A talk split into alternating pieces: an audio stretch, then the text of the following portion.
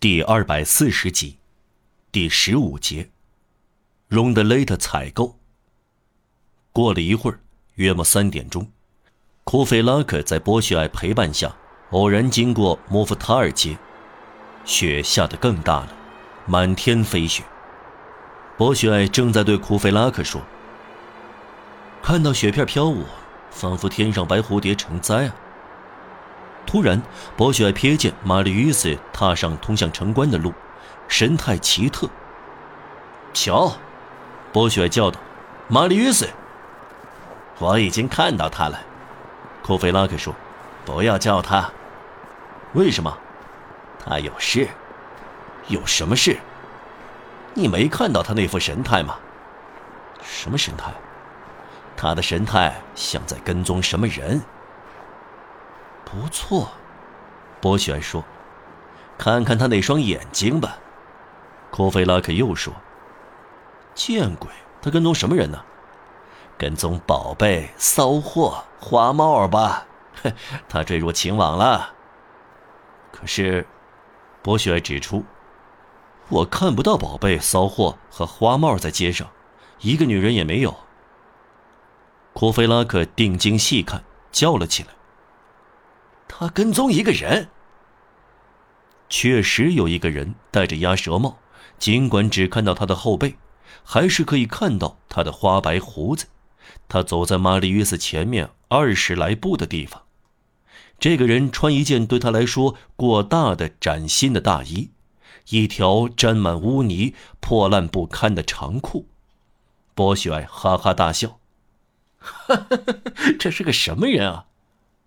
这个嘛，库菲拉克又说：“是个诗人，诗人都喜欢穿土皮商的裤子和法国贵族院议员的大衣。”咱们看看玛丽·斯要到哪里去。”博雪说，“咱们看看这个人到哪里去，跟踪他们。”嗯，博雪，库菲拉克叫道：“莫城的鹰，您是一个不可思议的笨蛋！您去跟踪一个人，他在跟踪另一个人。”他们往回走，马吕斯刚才看到荣德雷特经过莫菲塔尔街，确实在窥视他的动向。荣德雷特走在前面，没有疑心有人盯梢。他离开了莫夫塔尔街，马吕斯看到他走进格拉西俄兹街不堪入目的一间破屋，在里面待了一刻钟左右，然后返回莫夫塔尔街。他在一家五金店停留了一会儿，当年。皮埃尔·隆巴尔街的拐角有这样一家店。几分钟后，玛丽·斯看到他从店里出来，手里拿着一把白木柄的冷赞，藏掖在他的大衣下。走到小让迪街，他向左拐，迅速踏上小银行家街。白天过去了，歇一会儿的雪又开始下了起来。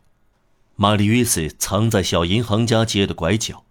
这条街像往常一样空无一人，他没有再跟踪荣德雷特，他做对了，因为来到矮墙附近，早先玛丽·与斯听到长发人和留胡子人说话的地方，荣德雷特回过身来，确认没有人跟踪，看不到玛丽·与斯，然后跨过墙，消失不见了。这堵墙傍着的空地与一家旧出租车行的后院相通。业主声名狼藉，破了产，车棚下还有几辆旧的单排座轿式马车。玛丽·约瑟寻思，要利用荣德雷特不在，赶紧回家才是明智的。况且时间不早了，每天傍晚，布贡大妈都要到市区洗餐具，晚上到时习惯锁上楼门。玛丽·约瑟已经把钥匙给了警探，因此要赶快回去。黄昏已到，夜幕几乎落下，天际和无垠的天空只有一个圆点被太阳照亮，就是月亮。它殷红的升起在老年妇救院的低矮圆顶后面。玛丽·约瑟大步流星地赶回五十至五十二号。他到达时，大门还开着。他踮起脚尖上楼，沿着走廊的墙壁溜到自己房里。这条走廊，读者记得，两边的破屋当时是待租，是空房间，布宫大妈通常让各扇门打开，经过一扇门的前面时，她似乎看到一间没人住的屋子里有四颗头一动不动，被天窗射入的一点余光照得白蒙蒙的。玛丽与斯没有竭力张望，她不愿意被别人看到。她终于回到房间，悄无声息，也没有被人发现。正是时候。过了一会儿，他听到波光大妈走了，大门关上了。